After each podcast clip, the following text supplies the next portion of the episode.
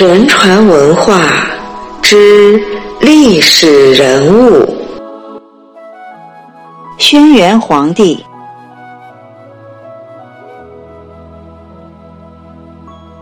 轩辕皇帝被称为华夏民族的人文始祖。传说中的皇帝是一位圣王明君，也是一位修道的人。他执道义，经天地，济人伦，续万物，以信与仁为天下先。在治世的同时，修身正道，以德教化百姓，为中华传统道德文化奠定了坚实的基础。一统华夏。相传，皇帝生下来两个多月就会说话。十岁时就对当时情形有相当明了，明了自己的责任，注重修身积德。长成后聪明非凡。他继位后，看到当时诸侯中的九黎族蚩尤暴虐百姓，诛杀无辜。为了拯救人民，他征召各路诸侯兵马讨伐蚩尤。但蚩尤凭借妖术，皇帝之兵不能前进。于是皇帝在琼林台虔诚向上天祈祷，请求天命。西王母便命使者受皇帝玉符，然后就通天达成，感动天地。天帝又命玄女交给他兵机，授予九鼎神丹经。因符册等，赐给他九天六甲兵信之符。皇帝在神兵的帮助下，克服了蚩尤之党，平定四方，天下始归一统。皇帝划分州野，治理星月，教化百姓，率民以事天。皇帝在打败蚩尤后，于当年七月又来祭天。感谢上帝帮助之恩。三年后八月，第三次祭天，报答上帝使国家强盛，风调雨顺，国泰民安。他在泰山上举行了封禅仪式，即祭祀天地的大型典礼，在泰山顶上筑坛，行祭天礼，叫封。在泰山下的小丘，锄地做平坛，行祭地礼，叫禅。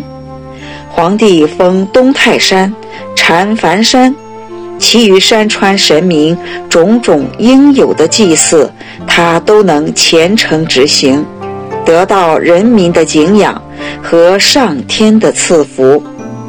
他得到了天赐的宝鼎铜鼎。在那时是极其珍奇的，有凤凰衔着便图送给他，图中之字是“顺德仁义仁智”六个字；又有黄龙捧河图洛书献给他，这些都表明是天下安宁大祥的征兆。皇帝还营建了明堂以祀上帝。开创了中国古代祭祀建筑的先河。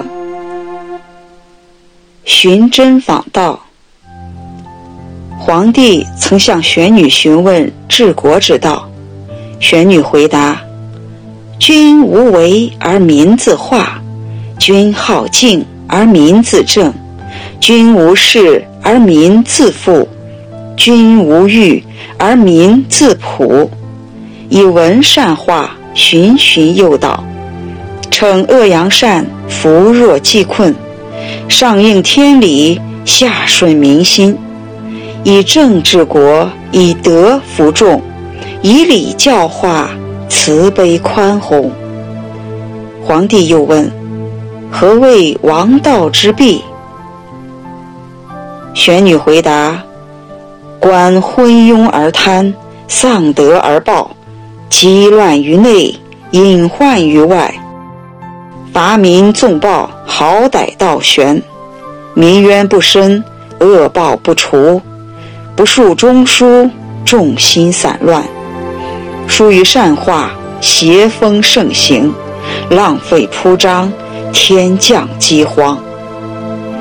皇帝问道：“有人隐居山林修行，言能归九天，可否？”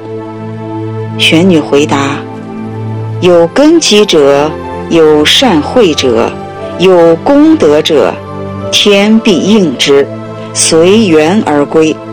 若不修心修德，多邪念，则难有机缘。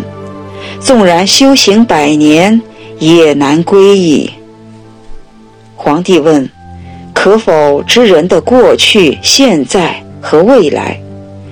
玄女回答：“观现在就知过去，看今世作为，即知后世祸福。天网恢恢，疏而不漏；天道昭昭，善恶分明。”皇帝本来是智慧绝伦之人，一经玄女深说，自然是深入心通。皇帝几经跋涉。寻真访隐，问道修道。他东到青丘，过峰山，得见子府先生，受三皇内文，所以能够照合万神。南到元龙阴剑墓，观白骨之所登，采若前之华，所以能长生不老。西见中皇子，受九家之方。又过洞庭湖，登崆峒山，问广成子以大道，然后受自然之经。广成子告诉他治道之精要：无事无听，报神以静，行将自正，必静必清。无劳汝行，无扰汝精，存神定气，方可长生。又北到红堤，上聚次山，得神之图。回来登王屋山，入金谷洞，问道于华子。再到峨眉山，见天皇真人于玉堂。天皇真人讲道：顺应大道，以德治世，便可以把天下交给他。一切行为合乎天理，便可以把天下托付给他。赵造文明，皇帝尊奉有德，任人为贤。他的贤臣很多，有大田、封具、岐伯、泰山鸡、长仙、大洪等。皇帝常听从他们的忠告。皇帝将全国共分九州。提出以德施天下，修德立义，为人世行，设立九德之城，教百姓九行，即孝、慈、文、信、言、恭、忠、勇、义，要求官员节俭朴素，以身作则。因皇帝君临天下的时候有云瑞，即祥云笼罩。因此，就以云名官，官吏都以云为名号，如春官青云氏，夏官静云氏，秋官白云氏，冬官黑云氏，中官黄云氏。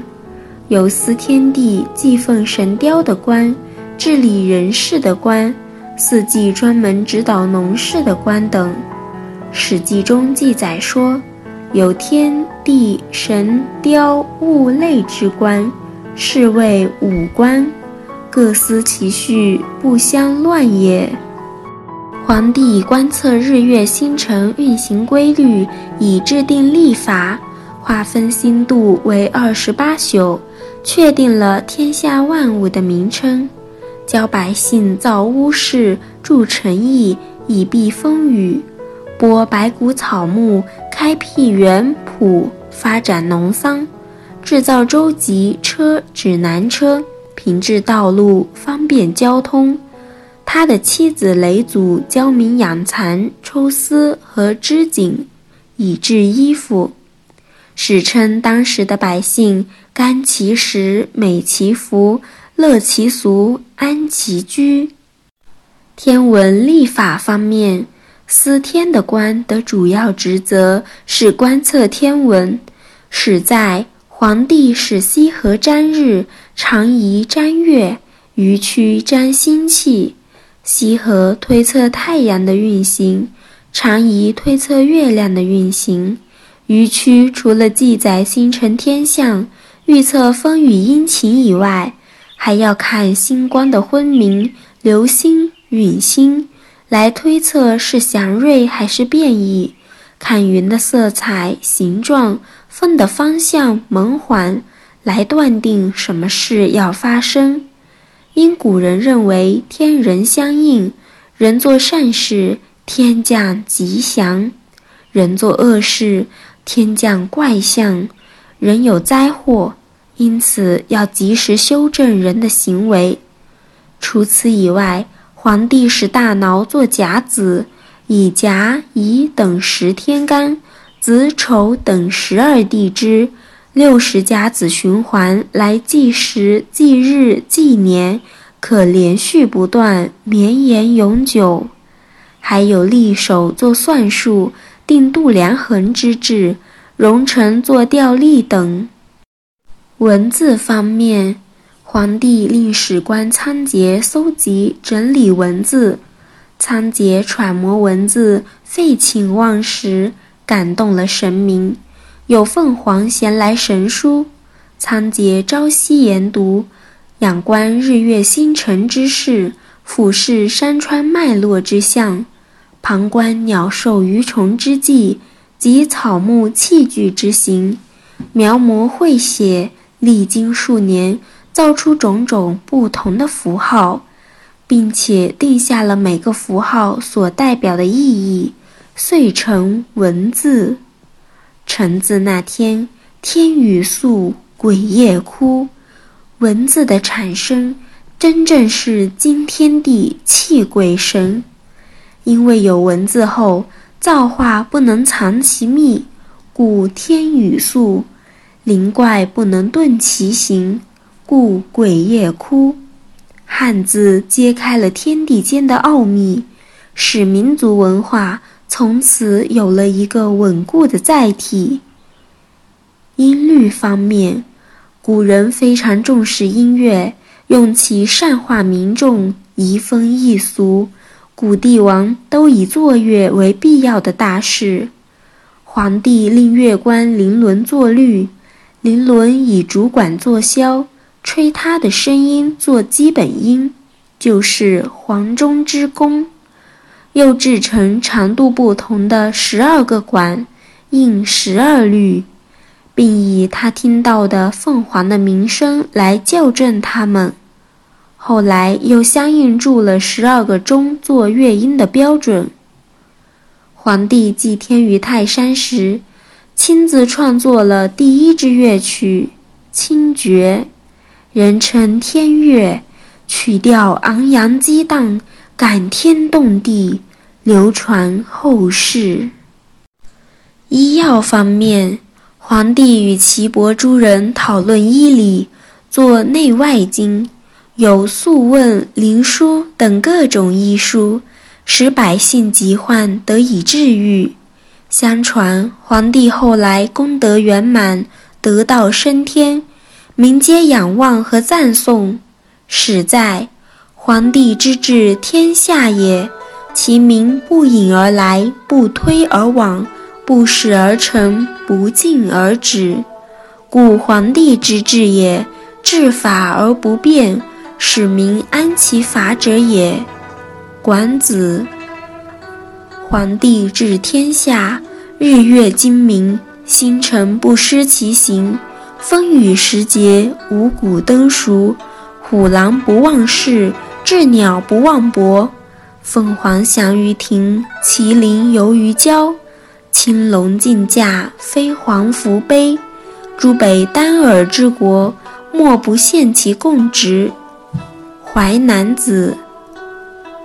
皇帝带头实践修之身而天人合一之事。依据大道的规律法则，创立了符合大道规则的人间法律，给人们指明精神回归、纯德归道之路，使天人合一理念深植人心。道德文化是中华传统文化的根底，是伟大的神传文化。道德信仰就是扬善弃恶的力量，其目的和意义在于引导人们以道德水准衡量一切事物，以正确的态度认识善与恶、正与邪这些原则性问题，在宇宙大法红传之际。能够以正面态度认识法。今天，人们复兴伟大的神传文化，按照宇宙特性真善忍的理念去做，将会拥有美好的未来。